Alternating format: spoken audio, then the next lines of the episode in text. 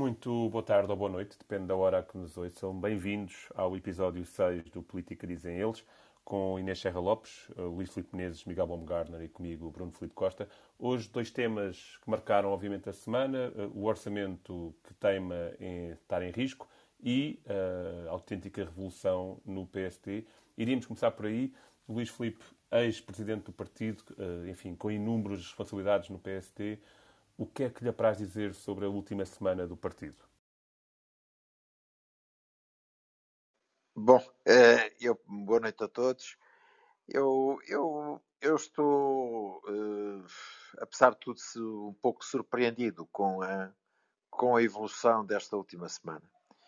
Uh, eu esperava que iria surgir eh, uma alternativa interna. Eu penso que até agora, neste momento, posso afirmar com alguma certeza que se calhar haverá mais do que uma alternativa até.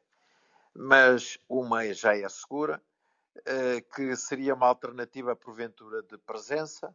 Muito rapidamente, a alternativa de presença se tornou numa alternativa clara de vitória.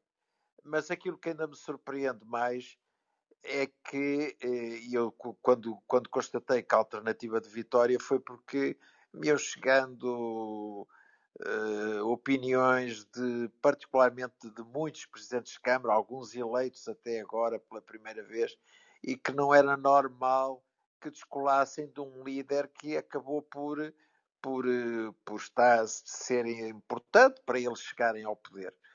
Uh, e, portanto, isso surpreendia-me. Mas comecei a considerar que uh, uma candidatura de, de, de presença podia tornar-se uma candidatura vitoriosa. Agora, não esperava que em tão poucas horas uh, ficasse com a convicção, diria quase com a certeza, de que uh, seja uma, uma candidatura ou candidaturas alternativas de vitória certa e pior ou melhor, consoante o ponto de vista, que eh, o Dr. Rui Rio, eh, na minha opinião, neste momento, ele agora poderá vir dizer que não quer ser candidato. Eu acho que isso poderá acontecer. Eh, eh, a realidade dita por alguém que conhece o PSD por dentro há tantas, tantas décadas, eh, como pouca gente conhece, eh, eu diria que, que, uma coisa que nos vai surpreender, se calhar surpreenderia, surpreenderia, surpreende alguém que nos ouça lá fora o Dr. Rui não tem já condições para ser candidato. Se fosse como na Liga de Clubes de Futebol, ele não tinha uh, o número de assinaturas para ser candidato. Ou seja, é a primeira vez em quase 50 anos em que o líder cai. Eu queria, não quero ser ofensivo, porque não, do ponto de vista pessoal, não tenho nada contra ninguém, nem sequer contra o Dr. Rui Rio, mas é a primeira vez que eu vejo cair um Rio um, um, um líder de PSD em naquilo que eu poderei chamar em completa putrefação política. Porque, e ainda mais paradoxal isto é, tanto quanto mais o resultado das autárquicas não foi eh, demolidor, do ponto de vista negativo, antes pelo contrário, eh, porque o Dr. Rui Rio blindou de tal maneira o aparelho, um pouco à moda da Coreia do Norte, que parecia impossível lá entrar, mas aquilo a que eu tenho assistido é, é absolutamente incrível. Convendo, eh, e eu até dou um exemplo, porque um exemplo vale mais que mil palavras. O, diretor do Povo Livre, que é um homem que não tem qualquer tipo de qualidade política, é o aparelhista mais puro e duro e mais incapaz que o PSD tem, mas talvez o mais competente, eh, no ponto de vista da mediocridade agarrado ao poder, diretor do Povo Livre, eh, homem de mão do Dr. Rui Rio, o, o, o, homem que conseguiu convencer o Dr. Rui Rio eh, a, a, a, correr com António Oliveira da candidatura à Gaia, já é apoiante do Dr. Rangel. Isto é absolutamente extraordinário. Eh, demonstra o estado a que chegou o Dr. Rui Rio, e eu acho que isto tem muito a ver com a forma sectária como liderou o partido, mas muito a ver em que manifestamente ele foi um homem que nunca conseguiu, nem nos mais íntimos, criar laços de afetividade. Mas isto se me, não me dá satisfação, porque eh, também dá um mau sinal do meu partido. Eu gosto de ver que aquela meia dúzia de pessoas que se ingrou à custa de um chefe que morra com ele no campo de batalha. Quando eu vejo tanta gente a, a comportar-se como o Brutus, o Brutus é uma exceção. Para isso ficou na história da, da antiguidade, da antiguidade clássica. Quando eu vejo tantos brutos a, a espetar a faca, eu, eu digo, mas que partido é que eu tenho? E com receio que, tendo eu sido, penso eu, a primeira, digamos, entre as personalidades mais conhecidas do PSD, eu como, como ex-líder, talvez o Miguel Pitlus como ex-candidato a líder, as primeiras pessoas a dar um sinal positivo de um putativo eventual apoio a, a, a, ao Paulo candidato Rangel. que se perfilou, Paulo Rangel, eh, eu eh, tenho que confiar muito no Paulo Rangel para que a candidatura dele não se transforme numa espécie de albergue espanhol. Oh, oh Luís, mas permita-me fazer aqui uma, uma, pergunta e até aproveitando o facto de, exatamente do conhecimento que tem do partido. O Luís há pouco tempo, há muito pouco tempo, lançou um livro sobre todos os ex-presidentes do partido. Preparamos-nos para ter, eh, muito provavelmente, mais um ex-presidente. Lembra-se de algum que tenha saído desta forma? E uma segunda pergunta na sequência: que partido eh, será herdado eh, por Paulo Rangel?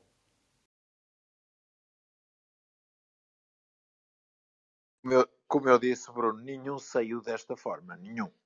Uh, uh, ninguém, nenhum deles saiu de, desta forma. A grande parte deles saíram pelo seu pé, outros com derrotas, uh, indo a jogo com derrotas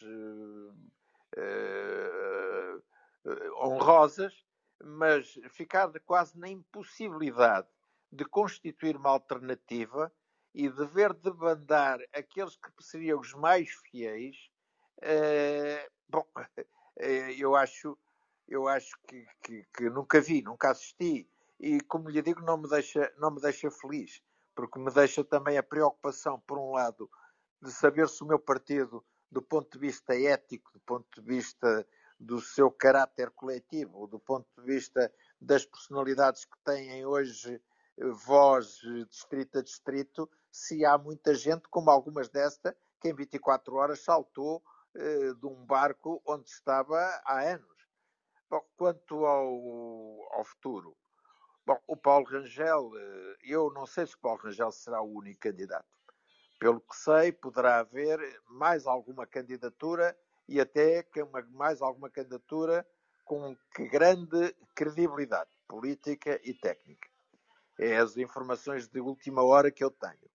Mas o Paulo Rangel já. E quer, disputou... quer partilhar connosco, Luís? Eh, eu não queria, mas não, não é difícil de imaginar. Não é difícil de imaginar. Mas. Quem? O Luís Montenegro? Hum, uh, eu disse é. alguém com grande credibilidade técnica. Ah, então não era o Luís Montenegro. A única, a, a, a, única pessoa com essa credibilidade técnica e com essa capacidade de alguma forma de, de trazer alguma novidade chama-se Jorge Moreira da Silva um, e eu acho que é por aí que, que, que o Luís nos estava a levar. Inês. Não, ne não nego nem confirmo. Mas mas em relação uh, uh, ao Paulo Rangel, Paulo Rangel já disputou duas eleições nacionais em momentos muito difíceis, europeias. Uma delas venceu.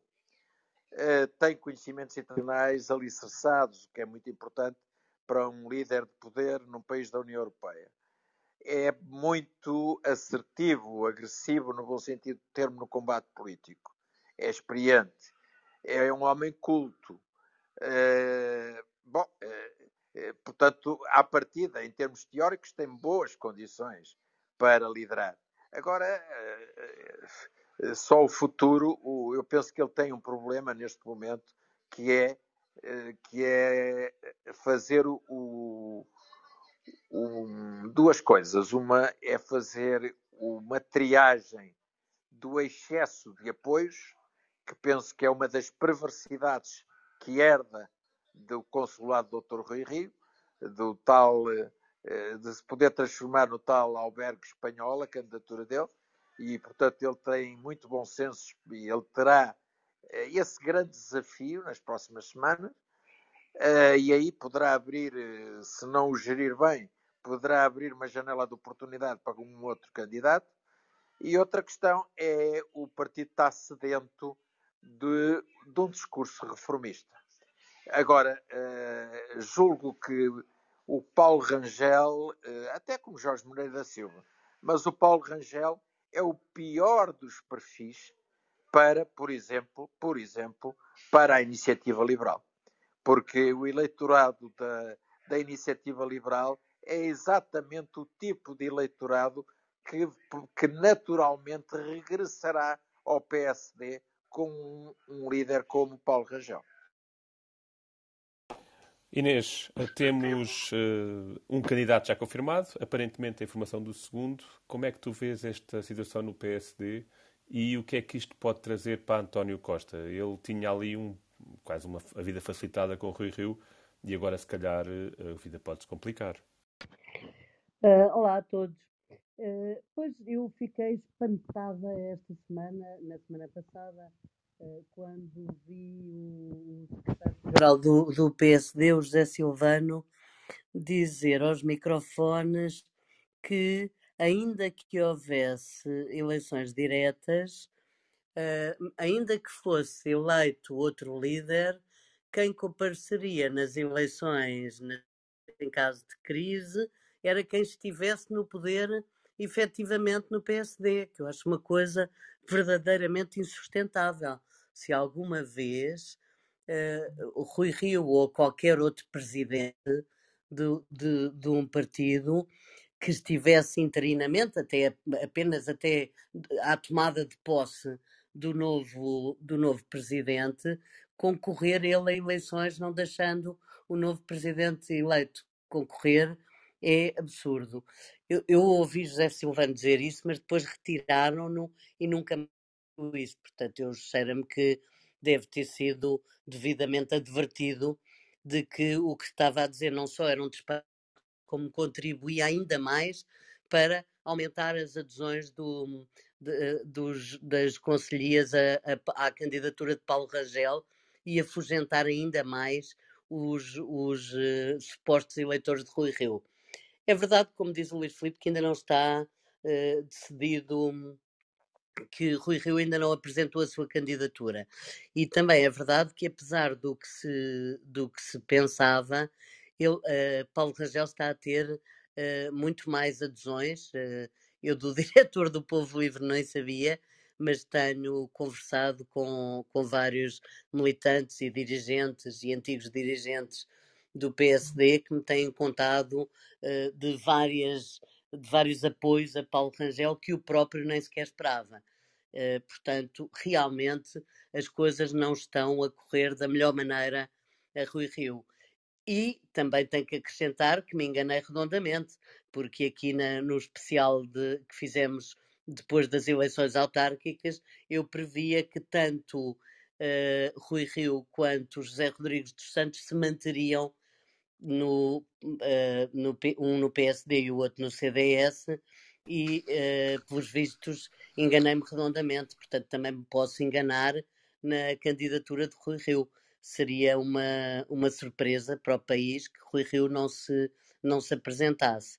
Mas alguns antigos dirigentes com quem falei admitem que ele, tendo consciência da diferença que, que está a ter de apoios relativamente a Paulo Rangel pode mesmo uh, optar eh, pela não candidatura. Tenho muitas dúvidas, conhecendo e conhecendo a sua teimosia, tenho muitas dúvidas. Quanto à candidatura de, de Jorge Moreira da Silva, Jorge Moreira da Silva sabe que ninguém ganha o PSD à primeira vez, ou pelo menos uh, é, é, é muito pouco comum. E, portanto, não é que ele não tenha nada a perder, ele tem a perder está uh, em organismos internacionais uh, e, portanto, obviamente que uh, tem alguma coisa a perder. Mas, por outro lado, pode bem acontecer que ele não queira que um dia o possam acusar de não ter feito frente quando devia e já tinha disponibilidade e vontade para isso. Portanto, como o Luís Filipe, também acredito que talvez Jorge Moreira da Silva se candidate, mas acho que só fará isso se tiver a certeza de que não vai ter apenas 3 ou 4% dos votos, porque nesse caso uh, isso, isso não seria nada bom para o seu futuro político e diminuía. e, e permite-me só aqui uma pergunta rápida aproveitando isso antes de passar para o Miguel.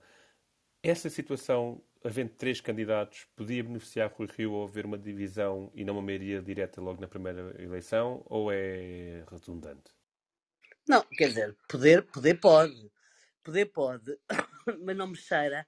Uh, por isso é que eu falei nos 2 ou 3%, porque penso que as pessoas que quiserem verdadeiramente a mudança e que quiserem despedir, entre aspas, Rui Rio, votarão no candidato que tem hipótese de, de, de vencer. E daí não é que eu acho que Jorge Moreira da Silva merece, de longe, uh, tenho bastante consideração por ele e sei, uh, conheço a sua competência uh, profissional e, e, portanto, não acho que ele mereça ter 2 ou 3%. Temo é que, na, na circunstância de, de, ter de haver voto útil contra Rui Rio, a, a candidatura de Jorge Moreira da Silva seja muitíssimo prejudicada. Portanto, não tenho a certeza de que ele, de que ele se apresente, embora uh, haja alguns indícios de que o fará. Mas enfim, isso vamos ver. Agora, o mais, o mais interessante mesmo é se Rui se candidato ou não, e a minha aposta é que sim, mas eu já tenho perdido outras apostas.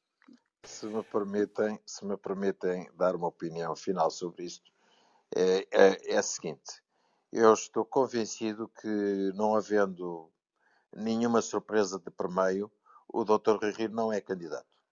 Não é candidato. Porque a sua dita resiliência, o termo, tal termo que eu detesto, eh, não é compatível com aquilo que será um resultado e completamente vexatório. Aliás, ter 60%, 40% no Conselho Nacional em um Conselho Nacional, nunca nenhum presidente, eu não me lembro de um presidente de partido perder um Conselho Nacional. Quando se perde um Conselho Nacional é quando já se está completamente moribundo, quando já não nem sequer o cão lá de casa vota em nós. eu tenho, eu começo a ter pena do Dr. Rui Rio, mas eu não acredito, sinceramente, que ele seja candidato. Por outro lado, e se for terá uma, será derrotado, eh, não tem qualquer dúvida. Agora, uh, o Jorge Moreira da Silva, que corrobora da opinião da, da, Inês, é um quadro que eu respeito imenso, de quem gosto muito, humanamente, tecnicamente, da sua personalidade, do seu caráter, mas acho que o Jorge pode ser candidato. Terá sempre um resultado, penso que que honroso, estou convencido, mas um honroso de 10% não é um honroso de 30%. Agora, eu acho que o que se passou com o Jorge e com o, e com o Paulo Rangel é um pouco o que se passou há uns anos atrás com o presidente Sampaio e com Fernando Gomes, que era o favorito eh, de Mário Soares. O doutor Fernando Gomes eh, sentou-se à espera da boleia de, de Soares. E o Dr. Jorge Sampaio não falou com ninguém, pegou na bandeira nacional, foi para a, para a aula magna e, e aí acabou o jogo. Eu acho que, o Jorge foi o primeiro a marcar terreno. O livro de Jorge Moreira Silva não foi um acaso. Ele deveria ter, naquele dia, apresentado a sua candidatura à liderança do PSD. Muito bem, Miguel, passo para ti com uma pergunta. Tu tens um conhecimento mais profundo, embora tenhas, obviamente, conhecimento do PSD, mas conheces bastante bem a casa por dentro do CDS. Eh, é notório que há uma intimidade grande entre Rui Rio e Francisco Rodrigues dos Santos. Uma mudança no PSD agora pode prejudicar o atual presidente do Partido Popular? Pode.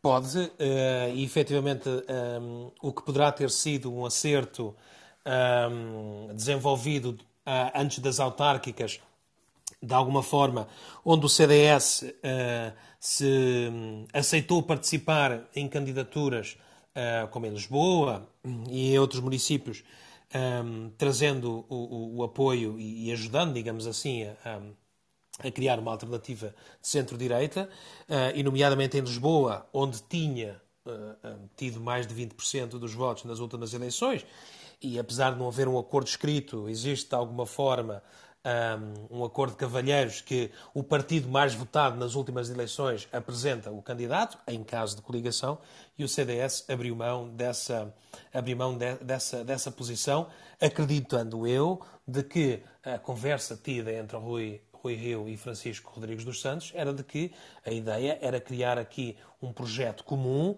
que começasse nas autárquicas e terminasse um, depois das eleições legislativas.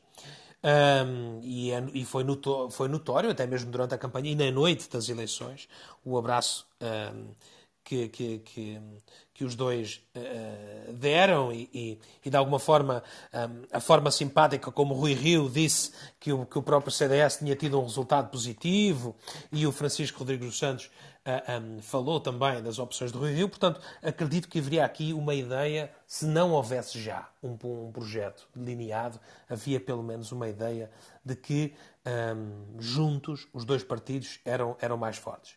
Com a saída de Rui Rio de Sena, e estamos aqui agora a fazer aqui um, um quase uma, uma, teoria académica, mas vamos partir da premissa de que Rui Rio sai de cena e que Paulo Rangel é o próximo presidente do PSD.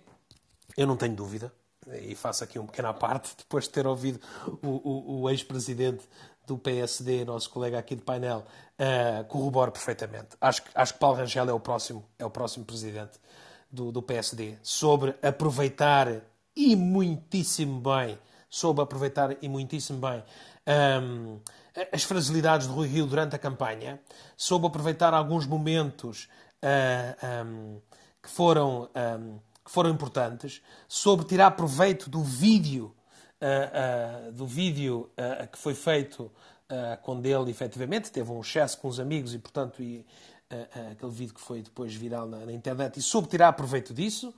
Um, veio esclarecer porque ainda hoje se tem que esclarecer a situação, o que se passa entre quatro paredes e, portanto, a orientação sexual dele, para que mais tarde, caso ele fosse candidato, como agora é, o é, não fosse, um, não fosse uh, isso não fosse utilizado politicamente. E depois tem uma coisa interessantíssima, uh, um, que o Luís, que o Luís Felipe não é, não é um, inocente nessa situação. Eu vi na televisão, no lançamento do livro do Miguel Pinto Luz, e foi, e foi estava lá, o, o PSD em peso estava lá, e, e, a, e, a, e a, o enquadramento da televisão que eu vejo está Luís Filipe Menezes, Pedro Passos Coelho, Paulo Rangel e o Moedas. E, portanto, um, para quem já anda na política há, há alguns aninhos, já prever, perfeitamente para ver ali bem que o Estado, um, o Estado social-democrata, as lideranças do, do, do, do, partido estavam com Paulo Rangel. Não por ser Paulo Rangel, obviamente que um, o, o, Luís disse muito bem, o Paulo Rangel poderá secar a iniciativa liberal. Atenção, isto é importantíssimo. Poderá secar a iniciativa liberal, o que, por outro lado, e agora vou à pergunta que me fizeste, o que, por outro lado, poderá ser interessante ao CDS. Poderá ser interessante ao CDS. Agora, Francisco Rodrigues Santos está numa posição um bocado difícil, que é, eh, eu agora vou utilizar aqui uma expressão brasileira que diz se corre o bicho pega e se fica o, o bicho come, não é? E, portanto, eh, o Francisco um, quis fazer o Congresso agora, um, não havendo crise política, e isso é um tema que já vamos falar, uh, o Congresso vai acontecer no final do próximo mês, e efetivamente... Um, o, Francisco vai ter que ir a jogo e a jogo vai também o Nuno Melo. Nuno Melo é, o, é, o, é um parceiro, é um parceiro em Bruxelas de Paulo Rangel. Mas a pergunta que eu faço também aqui é a seguinte: é Nuno Melo, é Nuno Melo uh, um, o, o, o, líder do CDS que melhor encaixa nas pretensões de Paulo Rangel dentro de, um, de um, digamos assim, de uma grande coligação? Tenho algumas dúvidas. Tenho algumas dúvidas. Um, tenho algumas dúvidas. Agora, o, o que vai ser importante para o CDS vai ser duas coisas. O CDS tem que aproveitar agora até ao Congresso, no Congresso e logo após o Congresso, apresentar uma solução e apresentar um projeto alternativo, alternativo para o uh, governo socialista, com as bandeiras que representam aquilo que sempre foram os nichos políticos do CDS. Terá que ter uma equipa renovada, e aqui não, não estou a falar da liderança, estou a falar de uma equipa renovada, uma equipa que tenha capacidade de chegar às pessoas e uma coisa hum, não podemos escamotear. E o Luís Felipe tem o dito aqui, e eu também, e a Inês referiu outro dia, e, a, e Bruno, tu também já o referiste. Todos nós. O PSD sozinho não ganha as eleições. E a reforma que, é centro, que o centro-direita precisa, o projeto alternativo para Portugal, que não é o projeto socialista, é um projeto de aliança que terá que contar com o CDS. Muito bem, fechemos então este ciclo, oh, não oh, Bruno, Força, Luís. Posso só, só um minuto. Uh, dizer o seguinte. Uh, o, eu, como, como, como, como não socialista, não é antissocialista, como não socialista e como muito crítico da governação dos últimos anos, há uma coisa que eu me parece que, que fazendo o esforço de independência é já um facto. Isso, como para mim, como fundador do, do PSD e como seu ex-líder, me apraz muito. Num mês e meio, o centro do debate político e da atenção dos portugueses para a política voltou ao espaço não socialista e, em particularmente, ao PSD. O livro do, do Jorge Moreira da Silva, o livro do Miguel Pinto Luz, o, a candidatura uh, atempada de Paulo Rangel, uh, o papel de um pouco uh, de, de bulldozer que um ex-líder chamado Luís Filipe Menezes aceitou assumir para desvastar o terreno e facilitar a entrada de uma nova realidade, recentrou completamente o debate e a esperança política à direita. Eu acho que o grande prejudicado, se o PSD ressurgir agora em força, será a iniciativa liberal, que não tem uh, espaço num PSD liderado por uh, Paulo Rangel, e penso que é uma oportunidade para um eventual CDS renascido. Por acaso, deixa-me discordar, Bruno, antes de, antes de mudarmos de tema, porque, porque me parece, Luís Filipe, que a, a, a, o potencial de crescimento da, da iniciativa liberal está sobretudo nos jovens. E o PSD que Paulo Rangel uh, vai protagonizar, pelo menos pelo que eu conheço dele e pelo que percebi do discurso de apresentação da candidatura, é um PSD que, para além de ser uh, muitíssimo abrangente, como o Luís Filipe dizia há bocado, pode, pode arrisca-se a ter marcas de albergue espanhol, mas mais do que isso, é um PSD mais velho. E eu nunca vi o Paulo Rangel tentar entrar entre os jovens nem abrir para fora do partido. Uh, pode até ser que ele faça isso e então talvez realmente uh, vá roubar uh, votação à, à, à, iniciativa liberal. Mas se, como eu creio, a pacificação dele do PSD e a alternativa de governo ao socialismo se vai centrar em alargar o espectro, fazer um PSD que vai do, da, da, da margens do PS mais à esquerda até ao Chega, ou, aliás, do PS mais à direita até ao Chega mais à esquerda, não me parece que seja essa uma forma de combater a iniciativa liberal, porque o que atrai os jovens é a novidade e a suposta independência da iniciativa liberal. Mas enfim, vamos ver, e é isso tudo que vamos ver. Eu, eu, eu, eu estou, estou a gostar porque eu discordo da Inês. e discordo nesta matéria, nesta matéria, em concreto. Porquê? Porque uh, a novidade da iniciativa liberal não é uma novidade de idade, ou de, é uma novidade de eh, referência idiosincrática cultu cultural. Eh, eh, eh, eh, esses jovens de que fala a Inês achavam que, no, que a liderança do PSD que era um pouco culturalmente eunuca. O, com o, o aparecimento do Rangel, volta à agressividade política, mas uh, a, a, credibilidade intelectual ao PSD. Uh, e depois a iniciativa liberal não tem nada para dar. O que tem para dar, até porque a iniciativa liberal, eu não quero entrar nessa fofoquice, nem, nem, nem meter areia na engrenagem, a iniciativa liberal nasceu muito de uh, tertúlias a que o Dr. Paulo Rangel também não era alheio sequer é, do movimento Dr. Rui Moreira no Porto. É, é, portanto, não, eu acho que, que, não há nenhuma razão para a iniciativa liberal estar feliz com a ascensão do Dr. Paulo Rangel. O Dr. Paulo Rangel corporiza os, a intelectualidade que a juventude admira, admirava eh, eh, na iniciativa liberal.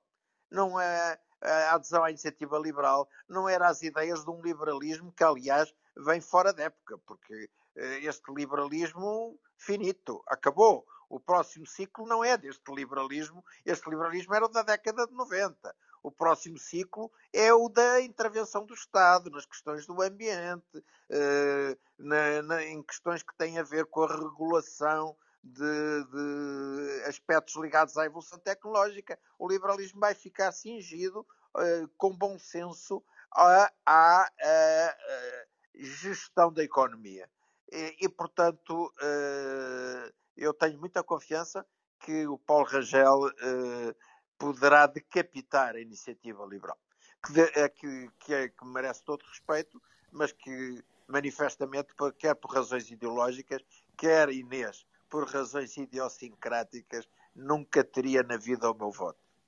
Oh, oh, oh, posso só fazer aqui, eu vou só fazer aqui um bocadinho de futurologia, se me permitem, e eu vou, eu vou só fazer aqui eh, um bocadinho de, de advogado do diabo e pensar o seguinte: um, Paulo Rangel e Nuno Melo são dois líderes musculados, mais interventivos, mais aguerridos, com uma certa, com uma certa, com maior energia nas palavras, Uh, ah, um, e, portanto, até utilizando um pouquinho um, aquela expressão do nosso ex-primeiro-ministro, um bocadinho uns animais mais ferozes. Um, e nós temos que pensar se depois, uh, partindo do princípio que possa haver aqui uma grande coligação, talvez os dois se anulem um pouco por causa da postura. E quando falamos da questão dos jovens, e é extremamente pertinente a pergunta da, da, da Inês, ou, ou, pelo menos este pensamento que que a Inês levanta sobre a iniciativa liberal, eu faço aqui um bocadinho de advogado do diabo. Não será talvez então mais interessante ter um líder do CDS-PP jovem, com uma equipa reforçada, depois de possivelmente ganhar um congresso, digamos assim, com, com um partido apaziguado, com até algumas ideias já definidas, um, e que possa, de alguma forma, trazer um, um pouco essa juventude e um pouco essa, digamos assim, essa, esse lado, se calhar, menos, menos liberal que o, que o, que o, que o Paulo Rangel possa ter um, e que seja um, um pouquinho um contraponto daquilo que é o, o, o, Paulo Rangel. Portanto, é só aqui um bocadinho de futurologia. Só mais uma coisa sobre a iniciativa liberal. A iniciativa liberal continua a fazer o seu discurso sobre impostos, impostos, impostos, impostos, impostos. E tem, efetivamente, uma simpatia muito grande nos jovens da bolha de Lisboa e do Porto. Nas últimas autárquicas, continua-se a ver que os jovens do interior, os jovens fora da bolha de Lisboa e do Porto, não se revêem na iniciativa liberal. E, em alguns casos, nós vimos jovens autarcas eleitos, na ordem dos seus 21, 22 anos, pelo CDS um, e, uh, e, portanto, e alguns deles até pelo PSD. Portanto, um, eu acredito que se houver aqui um trabalho bem feito e se houver aqui uma vontade de, efetivamente de criar uma alternativa, um, acredito que se calhar até na cabeça de, de Paulo Rangel, haverá a possibilidade, ou ele veria com melhores olhos, de ter um CDS mais jovem. Muito bem, eu iria fechar o tema apenas com uma nota que me parece resumir tudo. Vamos ter, com certeza, uma mudança, ou está praticamente, eh, adivinha-se uma mudança no PSD. O que acontecerá à direita depois disso não sabemos, mas aquilo que eu gostava de trazer para o debate é que quando o centro se, se une e não faz frente um ao outro, e neste caso o PSD e o PS, os extremos ganham força. Havendo uma voz discordante de António Costa no PSD, é natural que os extremos, tanto à direita como à esquerda, possam uh, perder força. Na última intervenção, uh, falámos de impostos e nada como uh, impostos para passar para o tema quente da semana, que é o possível chumbo do Orçamento de Estado para 2022. Este é um filme que nós já vimos em anos anteriores entre António Costa, Catarina Martins e Jerónimo, uh, mas parece que este ano temos uh, algumas diferenças nos atores principais desta telenovela. António Costa aparentemente não se importa que o orçamento não passe, uma crise política se calhar até dava jeito ao PS, e o Bloco de Esquerda e o PCP, fragilizados por uh, votações muito aquém daquilo que gostariam de ter tido nas autárquicas, uh, decidem uh, tornar-se um pouco mais agressivos nas reivindicações das suas bandeiras. Isto pode levar aqui a um ponto em que o orçamento não passe mesmo. Uh, Inês, como é que vês esta visão de que este ano pode ser diferente e que poderemos estar com eleições legislativas, se calhar ainda antes, muito antes do que acharíamos que fosse possível? Não tenho dúvidas nenhumas de que é diferente este ano. Sobretudo porque António Costa, uh, nos outros anos, já tinha uh, praticamente o, o, os orçamentos aprovados. E este ano está a fazer questão demasiado, a meu, em meu entender, de mostrar que, que, que, que quer negociar. E, e isso não indica boa coisa. Aliás, uh, é engraçado que nas últimas 48 horas ou 72 horas, o primeiro-ministro deve ter falado para aí 15 vezes em humildade, uh, porque lhe devem ter dito que se, se não tivesse humildade e se continuasse, continuasse com, a, com a atitude altaneira e, e orgulhosa que o tem caracterizado nos últimos tempos e que, que teve, aliás, no Parlamento, na, na semana passada, quando, quando disse a um vice-presidente do PSD que o senhor não o conhecia de lado nenhum, a, orgulho esse e atitude que provavelmente se refletiu até na, nas autárquicas e na, e na derrota que tiveram que o Partido Socialista teve em Lisboa. E portanto, eu, uh, a minha opinião é muito simples e direta. António Costa, se quiser que o orçamento seja aprovado, fará com que seja. E, portanto, ele pode tentar disfarçar e tentar uh, uh, pretender que a crise, que é uma vítima da crise e não o causador da crise. Agora, a questão está inteiramente nas mãos dele, do Primeiro-Ministro. Ele sabe perfeitamente como é que pode fazer com que o orçamento seja aprovado se quiser aprová-lo. E se não quiser aprová-lo, não pode depois vir, vir, pretender perante o país que, que, que é uma vítima da, da crise de, da não aprovação do orçamento. Fará isso se julgar que tem hipóteses de ganhar, de ter uma maioria mais substancial uh, na, na, em eleições legislativas antecipadas. E, e, e, é isto. É, basicamente, a minha dúvida é se ele quer ou não quer legislativas antecipadas. Enquanto, uh, uh, enquanto o PSD estava com o Rui Rio e o CDS com José Rodrigues dos Santos, uh, ah, Rodrigues dos Santos, peço desculpa, com Francisco, com, com o Chicão, tenho a certeza que António Costa estava a jogar na, na, na não aprovação no orçamento e na convocação de, de, eleições antecipadas, com a perspectiva de ir às, às urnas uh, com Paulo Rangel, que ainda por cima estará em estado de graça, talvez o Primeiro-Ministro veja as coisas de outra maneira. Obrigado, Inês. Luís, temos um Primeiro-Ministro que quer mesmo eleições. Acha que, que António Costa tem esse, essa ideia como uma possível tábua de salvação para o PS? Eu, desta vez, estou quase completamente de acordo com a Inês. Eu acho que, eh, talvez há 15 dias, 3 semanas, né, na noite das eleições, ou, apesar do choque de Lisboa, absorvido o choque de Lisboa, eh, talvez António Costa tivesse tido uh, a tentação de provocar eleições. Não sei se tinha dados, aquelas sondagens que saíram sobre as legislativas, mas de qualquer maneira era uma. Rapidamente eh, se demonstrou que era uma, uma circunstância muito falaciosa e que as mudanças que se adivinhavam à direita que eram muito perigosas. Aliás, não significa sequer que António Costa perdesse já as eleições.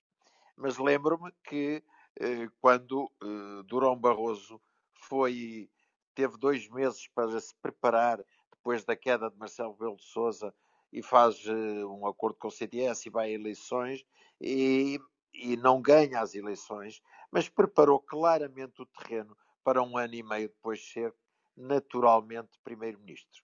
Eu acho que António Costa tem um, uma carga às costas muito, muito pesada e ele é o único culpado de ter esta carga tão pesada às costas. A forma como liderou esta situação nos últimos cinco anos.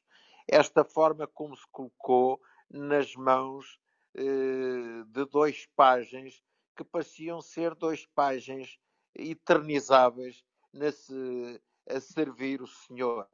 Bom, hoje são eh, um peso morto às costas de eh, António Costa.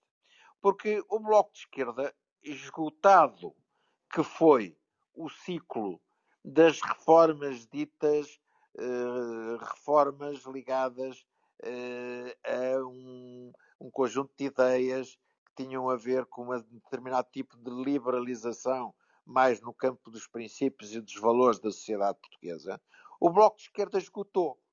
Hoje o Bloco de Esquerda é outra vez a UDP e o PSR não têm nada a, a mais nada a propor ao país. As causas eh, ligadas à igualdade de sexo, ligadas eh, à interrupção voluntária da gravidez, ligadas a esse tipo de temas estão esgotadas. E, na maior parte dos casos, com vitórias eh, circunstanciais do Bloco de Esquerda. Hoje não.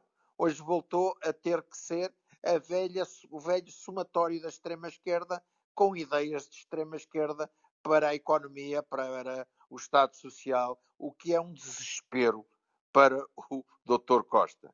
O Partido Comunista é outro desespero, porque é, eh, depois de ter esticado a, a, a corda da preservação do o único partido ainda com laivos de marxismo, leninismo, stalinismo na Europa, agora até já vê surgir eh, um rapaz bem parecido em Lisboa, com discurso social-democrata, e também ele próprio já está numa era de mudança que ameaça no eleitorado urbano, o eleitorado socialista. Portanto, são realmente dois, dois pesos tremendos nas costas de António Costa. De um António Costa que teimosamente levou um governo à exaustão. Hoje, falar-se de remodelação é saber qual é o ministro ou a ministra que não deve sair e onde é que tem substitutos para ocupar e querer ocupar eh, funções na situação atual do governo que tem.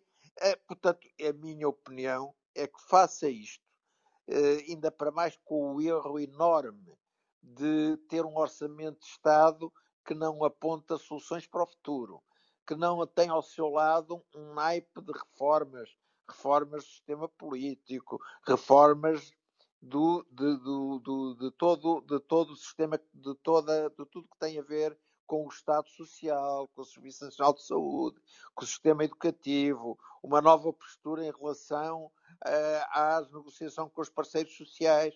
O Partido Socialista está completamente exaurido e já não entusiasma nada nem ninguém. Portanto, eu estou convencido que António Costa tudo fará para pagar uma fatura, seja ela qual for, seja a quem for, para se empurrar com a barriga para a frente esta situação, eh, eh, até que eventualmente no próximo ano tenha um live de, de, de inteligência, um golpe de sorte que faça inverter um, um caminho que parece ser o caminho de fim de ciclo. Muito bem, Luís. Miguel. Eu, eu, eu, eu, eu agora vou, vou, vou, vou, alterar aqui e vou, e vou-te fazer a, a, a, ti, Bruno, uma vez que és economista e que acompanhas estas, estas, estas situações. Um, e, e, acho que é importante também nós termos uma leitura, não só uma leitura política, mas também uma leitura económica.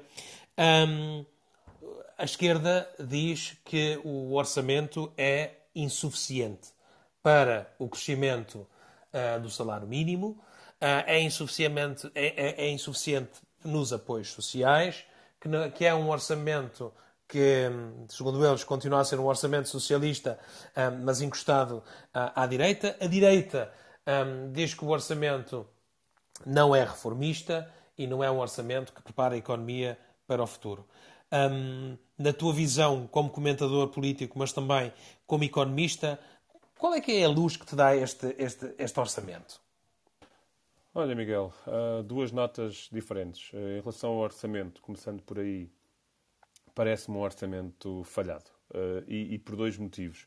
Primeiro, porque, como eu já disse no passado, se baseia em duas premissas, um crescimento económico e uma taxa de inflação, nas quais eu não acredito, e basta olhar para o que tem acontecido nos preços das matérias-primas, das mercadorias, na nova crise que está a aparecer agora aí com o fornecimento uh, de produtos a nível da distribuição aos supermercados e com o impacto natural nos preços deles, uh, parece-me impossível uh, e real mesmo que a inflação do, de 2022 possa ser 0,9%. E, portanto, também não acredito que o crescimento económico, com tudo aquilo que nós neste momento estamos a ver a acontecer, consiga atingir aquilo que o governo precisa para uh, os tais milhões extra que eles têm neste orçamento. Portanto, à partida, eu vejo logo este orçamento com uma enorme dificuldade, porque as duas grandes premissas que o governo tem, e neste caso o Ministro das Finanças, para que o orçamento se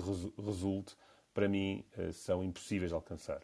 Em relação às medidas que estão expressas no orçamento, uh, elas, como tu disseste bem, não são reformistas, são, são muito à boleia daquilo que é um PRR, onde o investimento que o Estado vai fazer e que, no fundo, tem sido a grande bandeira de António Costa, não é um investimento uh, estrutural e que consiga efetivamente apoiar as famílias e o tecido empresarial português.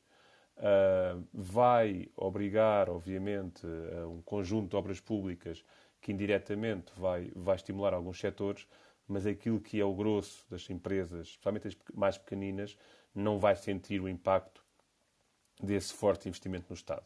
E, portanto, eh, para a direita, obviamente, e eu acho que para o país, perde-se aqui uma oportunidade uh, ímpar de poder dar uma resposta cabal a um ano e meio ou quase dois anos de grave crise social e económica. Em relação à esquerda, uh, nomeadamente ao Bloco de Esquerda e ao PCP, e essa é a minha segunda nota, não há tanto uma crítica ao orçamento, até porque aquilo que tem sido o caderno de encargos destes dois partidos para aprovar este documento não é uma questão de rúbricas financeiras no orçamento, parece-me mais uh, uma questão de causas. E prendo aqui também no tema da, daquilo que o Luís Felipe disse. O Bloco de Esquerda está e o PCP estão a tentar ap aproveitar em sede de orçamento para negociar medidas legislativas. E a mim parece-me que isto é errado. Não é, não é este o propósito de uma negociação orçamental. Orçamental é uh, onde é que vamos colocar as verbas e a que rúbricas é que vão ser alocadas as verbas do orçamento. E, portanto, parece-me, e aqui eu acho que é tal diferença ideológica que há pouco o Luís falava, que está a haver, eu vou usar uma, uma expressão um bocadinho forte, mas, mas vou tentar, enfim, vou tentar justificá-la, está a haver um pouco de chantagem por parte destes dois partidos, usando o orçamento, para tentar fazer passar algumas das suas bandeiras. O problema, e, e, vou terminar com esta, com esta análise, é que olhando para aquilo que está a ser pedido, parece, e olhando para o orçamento, o tal que tu me pediste para comentar, claramente me parece impossível que, que se possa fazer.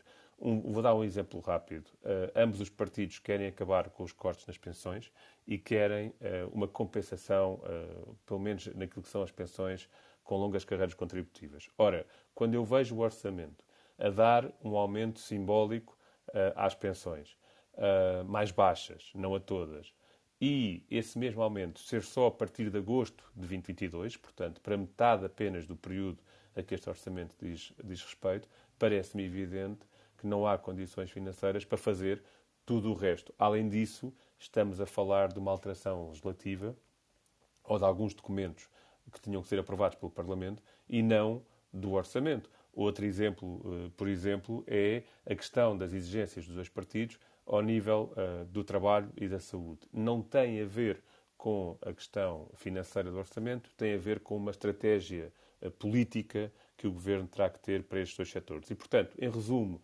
parece-me um orçamento falhado, um orçamento que perigosamente assenta em duas premissas nas quais eu verdadeiramente não acredito que se vão cumprir. Uh, e, portanto, será um orçamento que, que, que a curto prazo uh, seria uh, difícil de sustentar. E, por outro lado, este ano, sim, e aí concordo com todos os que falaram, poderá haver aqui uma, uma não aprovação, não só porque politicamente poderá interessar a António Costa, mas também porque aquilo que são as exigências do Bloco de Esquerda e do PCP não são exigências orçamentais, mas sim exigências ideológicas e dogmáticas. Só uma. Um... Diga, diga, Luís. Não, eu, eu espero, espero, espero. Só, só aqui uma, uma, uma pequena, um, um pequeno, um pequeno apontamento que me parece, que me parece importante e quero, quero ouvir nisto o, quero ouvir nisto o Bruno. Bruno, um, Portugal é o país da Europa Ocidental com o mais baixo rendimento líquido de salários. Um, contudo, tem a sétima carga fiscal sobre o trabalho mais elevada entre os mesmos Estados-membros. Como é que, como é que um, a esquerda pode, num orçamento, que é um orçamento anual, Portanto, nós não estamos a falar, um, olha, vou buscar, vou buscar aquele apontamento que o Luís outro dia falava aqui. Antigamente, no, nos tempos do, do, dos governos em que o Luís fez parte, havia a primeira discussão do plano, é? um plano plurianual ou até um plano trianual, discutia-se uma ideia de plano e depois discutia-se o orçamento. Hoje em dia discute-se o orçamento um bocado como, como uh, uh, quase contas de, de, de mercearia. Um, mas relativamente àquilo, àquilo que, eu, que, eu, que eu falei, uh, no que diz respeito a Portugal ser o país da Europa Ocidental com o rendimento do, do, do líquido um, mais, mais baixo. A esquerda não pode vir e querer, num ano, um, construir uh, Roma e Pavia um, e, e, vir ao mesmo tempo fazer um papel quase uh, um, de, de, virgem ofendida a dizer que não pode aprovar o orçamento porque não existe efetivamente uma, uma, uma, viragem para o aumento de rendimentos. É, é também tratarem a população e, a, e, as pessoas em geral um, como ignorantes, porque se quer dar uma ideia de que o orçamento é o grande plano de reforma, não é, Bruno? Bom, uh, duas coisas uh, importantes sobre isso. Uh, a carga fiscal em Portugal bateu recordes este ano, de 2020, e representou quase 35% do PIB. estamos a falar de 74 mil milhões, algo assim do género mas em relação à comparação europeia, é importante dizer que se a análise for esta, ou seja, o peso da carga fiscal uh, no PIB nacional, nós continuamos abaixo da média europeia, que está muito perto dos 40%. Nós estamos, 4, estamos cerca de 4,7% abaixo da média europeia. Portanto, a nível da carga fiscal, ela é elevadíssima, mas se olharmos em perspectiva do PIB, nós continuamos abaixo da média europeia. O que é que uh, muda este, este paradigma. É que a base uh, da nossa pirâmide é realmente muito mais baixa que a base da pirâmide de outros, dos outros países europeus e abaixo da, da, da média europeia de rendimentos. E isso faz com que a nossa carga fiscal seja uh, esmagadora para a grande maioria da população e para as empresas, nomeadamente as pequenas e médias empresas.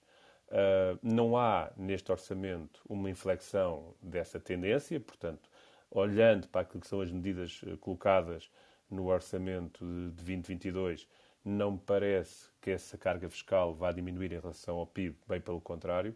A grande medida anunciada por António Costa foi a eliminação de OPEC, que eh, me parecia já que era um, mais um problema administrativo das empresas que tinham que, que cumprir aquela obrigação eh, do que propriamente um, um, um, grande peso financeiro.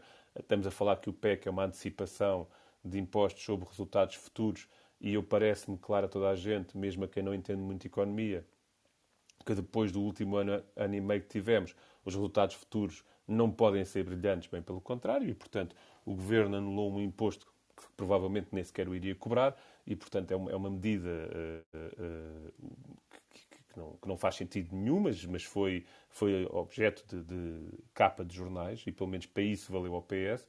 E, portanto, claramente me parece que este orçamento vai reforçar aquilo que é a carga fiscal em cima dos portugueses.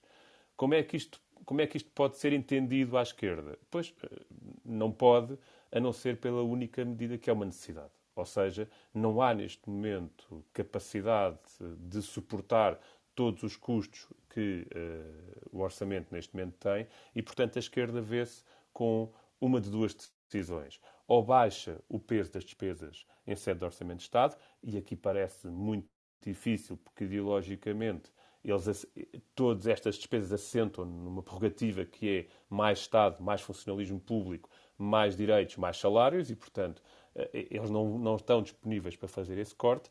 Ora, se não há corte na despesa e se a despesa continua a subir, agravada por uma dívida que não para de aumentar, e não podemos esquecer que nós estamos com um serviço de dívida muito simpático a nível de juros, face àquilo que é a taxa de juros, mas com a inflação uh, a subir, é muito provável que nos próximos uh, quarters, nos próximos trimestres, os bancos centrais comecem a pensar mexer nas taxas de referência e quando isso acontecer, Portugal poderá ter um problema porque tem uma, tem uma dívida cada vez maior e aí vamos começar a sofrer também com o pagamento do serviço da dívida. E, portanto, de um lado não podemos mexer nos custos e se não mexemos nos custos, então temos que aumentar os proveitos. E, infelizmente, Portugal é um país do, que as suas receitas para o Estado advêm dos impostos e, portanto, tens aí, se tu quiseres, a explicação porque é que a esquerda não corta impostos quando quer uh, publicamente dar mais rendimento às famílias, não corta impostos porque tem uma estrutura de dívida que não consegue suportar, que continua a alimentar. Uh, eu diria quase, usando aqui uma expressão que, que, quando era pequenino me ensinaram, que a dívida portuguesa e aquilo que é a estrutura de custos destes orçamentos feitos à esquerda é um monstro que continua a crescer, a crescer, a crescer e tem que ser alimentado e a única forma de ser alimentado é através dos impostos. Bom, um, vamos começar com, com, os recados e eu começo já com, com, o Luís. Luís, qual é, que é o seu recado ou, ou a sua mensagem esta semana? A minha, a minha mensagem é para uh, o PST do Porto. O PST do Porto, ao fazer uma coligação formal com o Dr. Rui Moreira, uh, demonstrou uh, à saciedade que o PSD está, não tem queimante, que está completamente desnorteado e comete um erro de palmatónia. Porque o que mandaria ao bom senso é que, perante o Presidente de Câmara, que perdeu milhares e milhares de votos, e cujo movimento se começava a esboroar, eh, que era esperar eh, e eh, votar, caso a caso, a viabilidade da continuidade da gestão do Dr. Rui Moreira. Não era derrubar o Dr. Rui Moreira aliado à esquerda, mas era ir tocando conforme a música esta coligação aparece como uma corrida, uh, peçam, eu não quero utilizar o termo de uma forma que detesto, mas uh, a velha corrida aos lugares, aos tachos, que é deplorável. Mas pior, pior, aquilo que é mais grave dos últimos anos da democracia portuguesa é a lógica de construir soluções orgânicas de secretaria encapotadas de democráticas.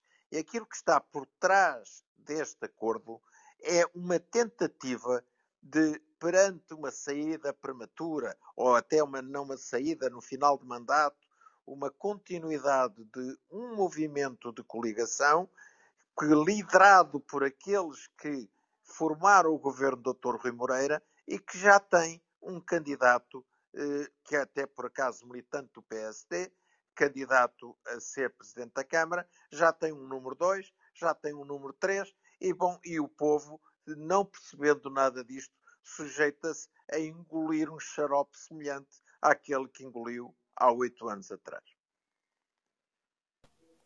Muito bem, Luís, obrigado. Iria passar então agora a Inês para os seus recados finais. O meu recado esta, esta semana é para o, para o Primeiro-Ministro, para o Dr. António Costa, que ofereceu candidamente aos portugueses um, uma, uma espécie de uma subvenção temporária de um cêntimo na, na gasolina, dois cêntimos na gasolina e um cêntimo no gasóleo. Uh, senhor Primeiro-Ministro, amanhã a gasolina e o gasóleo já vão subir outra vez. E as pessoas não são estúpidas e, sobretudo, não gostam de ser gozadas. Uh, 60% do, do preço dos combustíveis em Portugal uh, é para o Estado, é em impostos. E, portanto, uh, não se arrisque, se quer ir para eleições, ou mesmo não querendo ir para eleições, não, não, não faça isso ao seu próprio governo. Uh, é ridículo, ninguém vai ficar grato e, e, muitas pessoas vão ficar verdadeiramente revoltadas, porque, ou eu muito me engano, ou os partidos da oposição vão frisar todos os dias os 60% dos combustíveis que vão para o Estado. Muito bem, Inês, só aqui uma nota sobre esse tema e vou dizê-lo aqui para ficar registado. Eu acredito que se nada for feito, nós vamos bater nos 2,5€ na gasolina uh, a muito curto prazo. E quando eu digo muito curto prazo, será provavelmente ainda no primeiro trimestre de 2022. Fica dito, fica registado, espero, daqui, espero que me possam cobrar quando lá chegarmos e espero honestamente enganar-me, seria bom sinal para. É, para eu, espero, eu espero que não te possamos cobrar. Vamos ver. Miguel, os teus recados finais. O meu recado final desta vez vai para os nossos colegas da, da comunicação social. E eu hum, queria mesmo lançar este recado porque acho que é importantíssimo, acho que é mesmo importante. Hum, e, e, e, acho que a comunicação social terá que tomar também uma decisão um, naquilo que diz respeito um, à democracia em Portugal. No dia 27 e no dia 28 de novembro vamos ter o congresso do CDS e o congresso do Chega. Um, e isto criou alguma celeuma que é dentro dos dois partidos de que estamos a fazer ou, ou vão fazer o congresso no mesmo final de semana e houve oh, ataques Miguel, desculpa, um pouco... Desculpa interromper-te, mas, não, eu, não. mas eu ouvi hoje mesmo num telejornal o, o doutor Ventura dizer que, que tinha proposto o adiamento do congresso deles. Portanto, pode ser que essa coincidência não exista, não por virtude do CDS, mas do Chega. Só para dizer isto, mas desculpa interromper. Não, não, não, de, de, forma alguma, de forma alguma. Um, mas de toda a forma, uh, e caso isso não venha a acontecer, porque o, o, o, o, André Ventura já começa a ter grandes dificuldades, eu queria lançar este repto à, à comunicação social pelo seguinte: terão aqui uma oportunidade, uma grande oportunidade de mostrar também aos portugueses e de alguma forma de dizer aos portugueses de que a, a política tem que ser feita por pessoas de bem. Eu relembro uma frase, uma frase, um Twitter de André Ventura e passo a citar Paulo Rangel não pode ser o próximo líder do PSD, é frouxo em todos os sentidos. Fecho aspas. Um, se é a este tipo de pessoas que a comunicação social se prepara para dar uma grande audiência e para mostrar o Congresso porque, um, porque vende uh, o prime time ou de alguma forma um, acham que, que aquilo é um show de aberrações uh, e isso um, ocupa lugar na, na, nas televisões, um, depois não se queixem quando, um, quando um, a resposta da própria sociedade for um pouco ser uh, uh, ludibriada por isso e ir atrás. Portanto, o meu recado aqui que deixo é muito para a comunicação social, para que também tenham a responsabilidade social de separar aquilo que é o trigo do joio.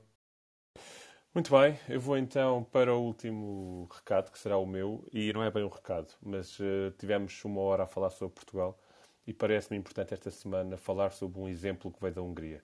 A Hungria tem um governo de extrema-direita e a oposição toda em bloco uniu-se para fazer uma só candidatura, um só candidato, e fizeram uma coisa uh, que eu gostaria de frisar. Fizeram eleições primárias, convidando as pessoas a inscrever-se para votar, e hoje foi a segunda volta com mais de 600 mil húngaros a votarem numas primárias eh, partidárias, que ainda por cima inclui seis partidos diferentes, tendo ganho um uh, conservador, Peter Zay, até agora um autarca, como presidente de Câmara.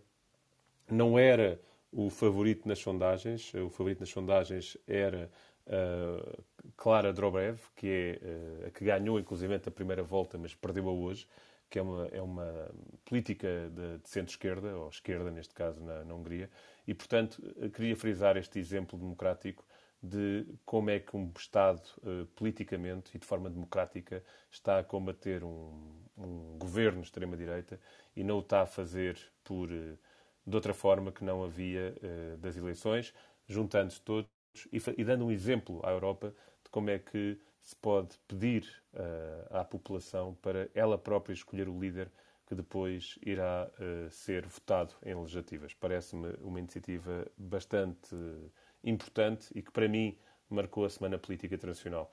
Resta-me agradecer à Inês, Luís e Miguel e a todos os que já nos estão a ouvir ou nos vão ouvir. Agradecer também uh, esta, esta fidelidade ao nosso podcast que nós temos vindo a registar e convidarmos a escutar não só este, mas também os episódios anteriores. Da minha parte é tudo. Uma boa semana a todos e uh, continuem a seguir-nos. Muito obrigado e boa tarde.